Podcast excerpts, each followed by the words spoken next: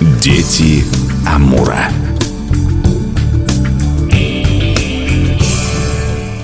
У микрофона Анастасия Магнус. Здравствуйте. В музее Градекова проходит удивительная выставка. Автор Наталья Мамаджоновна Дигар, член Союза художников Российской Федерации, мастер декоративно-прикладного искусства, назвала ее «Там, где спит дракон», рассказывает автор выставки Наталья Дигар. Ну, название этой выставки не случайно, так как я проживаю в селе Кандон, которое находится у подножия сопки Кайласо. С нанайского это обозначает дракон. Вот. Есть даже такая легенда, связанная с нашим местом, с драконом. Вообще этих легенд несколько, но я вам одну расскажу, что вот летел дракон, увидел замечательное красивое место, опустился и уснул на долгие годы. Когда проснулся, то на нем уже проросли деревья, поселились люди, и ему жалко было людей, он так и остался спать у нашей реки, охраняя жителей нашего поселка. И вообще Вообще в нанайской мифологии дракон считается священным животным. И особенно у нас в Кандоне дракон это как наш бренд кандонский. Наша сопка священная. И раньше, в старые времена, люди поклонялись сопке, делали какие-то жертвоприношения. Отсюда и название моей выставки «Там, где спит дракон». Ну, также много моих работ связаны именно с драконом, и дракон является сюжетом в моих работах. Проект волшебный и очень теплый, а если немного погрузиться в историю создания произведений, найдется еще больше интересного. Здесь и техника, и сами сюжеты, и новый взгляд на традиционную культуру. О начале своего творческого пути рассказывает автор выставки Наталья Дигар. Мое становление как художника, наверное, началось с того, как я закончила художественный графический факультет Хабаровского педагогического университета. Началось это все с предмета бумага пластика, который у нас преподавал Мартынов Валерий Владимирович. Именно вот с его занятий у меня зародился интерес к бумаге. Первые мои работы начались именно на этих занятиях по бумагопластике. Были такие задания составить композицию из маленьких модулей, которые нужно нужно было вырезать ножницами. Я вырезала, и мне было скучно вырезать одинаковые модули, я вырезала всякие разные. Вот, и отсюда проявился талант или рука пошла к этому. Мне было это очень легко, ну, давалось вырезать какие-то мелкие-мелкие детали. Ну, что, может быть, кого-то удивляло, и я сама впервые для себя открыла, что мне легко это дается. Вырезать узоры, составлять композиции. И ну, сначала началось все с малого. Я иногда смотрю на свои старые работы, мне они сейчас кажутся смешными. Ну, то, что я раньше вырезала. Но потихонечку-потихонечку рука набивалась. Ну и вот и все пришло к тому, что я на данный момент имею. На пятом курсе, когда был вопрос, с чем выходить на дипломную работу, я выбрала вырезание у Валерия Владимировича. И моя работа была «Миф о трех солнцах», которая была вырезана из рыбьей кожи. Ну, то есть это была вырезка.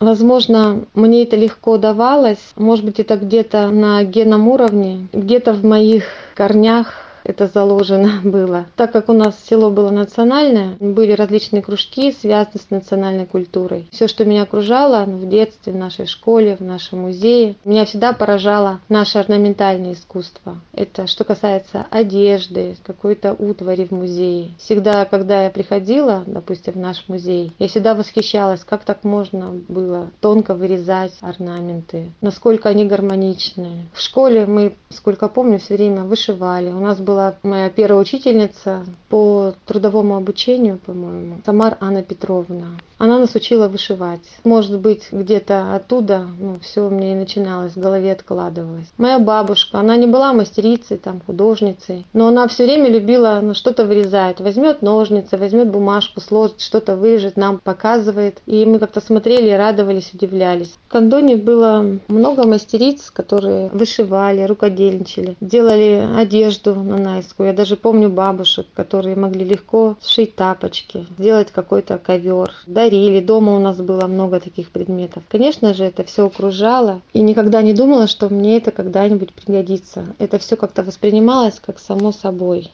Пройдемся по залам Градековского музея вместе с автором выставки. В старом корпусе на втором этаже знаменитая экспозиция, посвященная культуре коренных народов. А здесь, в новом здании, ощущение другое, как будто два мира стоят рядом, и оба таят много загадок. О выставке «Там, где спит дракон» рассказывает Наталья Дигар.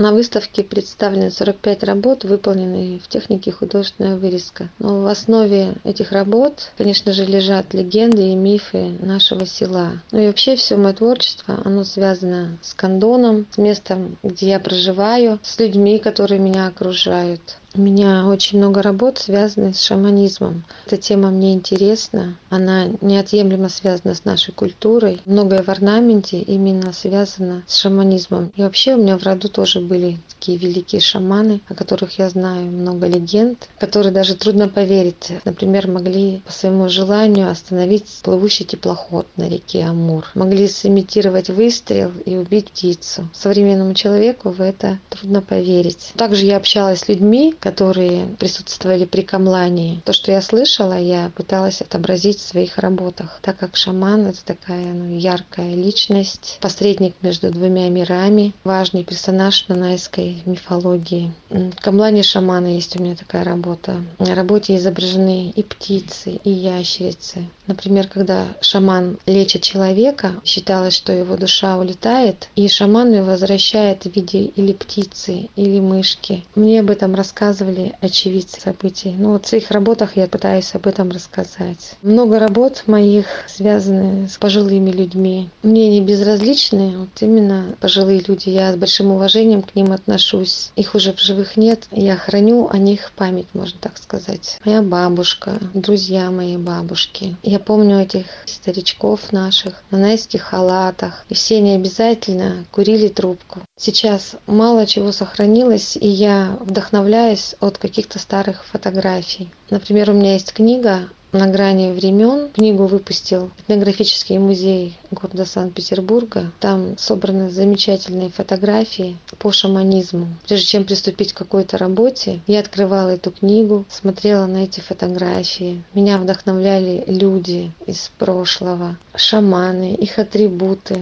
Также в моем творчестве я много посвящаю древо жизни. Древо жизни – это основной элемент нанайской культуре, как бы система мироздания нанайцев. Я уже вырезала очень много деревьев. Я их могу вырезать, ну, просто взять бумагу и без всяких предварительных рисунков вырезать это ну, древо. Не зря этот сюжет мне интересен. Древо жизни – это, как я уже сказала, основной элемент нанайского орнамента, и он встречается на свадебной одежде женской, на халате сике, халат невесты. Вообще, нанайская невеста, чем она богаче раньше считалась, тем больше у нее халатов.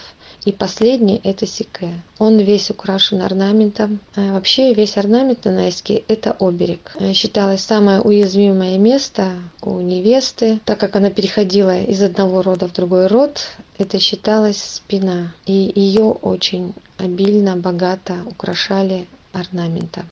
Последняя из моих работ – это же иллюстрации книги «Легенды и сказки нашего детства», которую написала Самар Любовь Федоровна. Это наша такая замечательная мастерица, талантливейший человек, которая может и сказки написать, и сценарии любые пишет. Также халаты она делает просто шедевральные. Но считается одной из наших лучших мастериц на Дальнем Востоке. Сказки я прочитала с огромным удовольствием, поэтому работу я, наверное, выполнила буквально за месяц, так как сказки они такие необычные, я их называю сказки для взрослых. И работы выходили одна за другой, были выполнены очень быстро. Наталья Мамаджоновна руководит народным хореографическим ансамблем «Кэку» «Цветок». Он хорошо известен не только в Хабаровском крае, но и далеко за его пределами. Мы попросили мастера рассказать побольше и о родном селе, и о своем коллективе, и о друзьях, которые часто и становятся героями произведений говорит Наталья Дигар. Кандон – это одно из красивейших мест в Хабаровском крае. Каждую весну прилетают орланы, и мы на них все любуемся. Прилетают цапли, которые заполняют всю реку. Можно увидеть 50-100 за раз. Можно увидеть медведя на сопке. Я их видела неоднократно. С 2000 года я являюсь руководителем Народного хореографического ансамбля КИКУ. Я уже работаю руководителем, получается, 23 года. У нас замечательный ансамбль. Мы много гастролируем, много уже где побывали. Вот дети с удовольствием занимаются в ансамбле. Мы танцуем наши нанайские танцы, стараемся показать красоту нашей культуры, через костюмы, через пластику движений. Мы участники различных краевых, международных, всероссийских фестивалей, где являемся лауреатами. В 2021 году нашему селу исполнилось 370 лет с упоминания в русской истории о нашем селе. И в рамках этого юбилея нашим ансамблем ККУ и фольклорным ансамблем Гарин была поставлена сказка «Храбрый Морген». В основе этой сказки легенды нашего села. Сценарий написала наша Любовь Федоровна Самар. И мы успешно выступали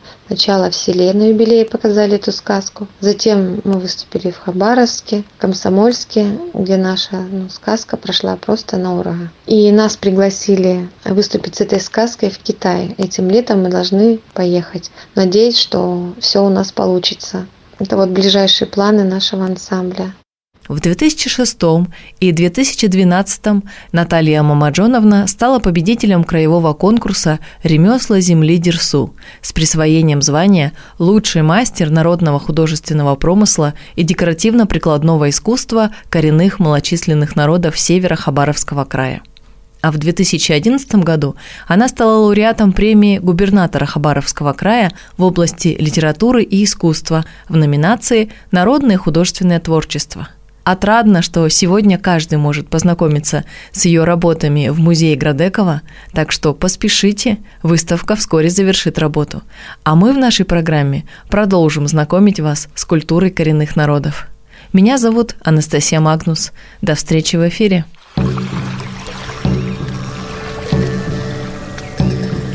Дети Амура.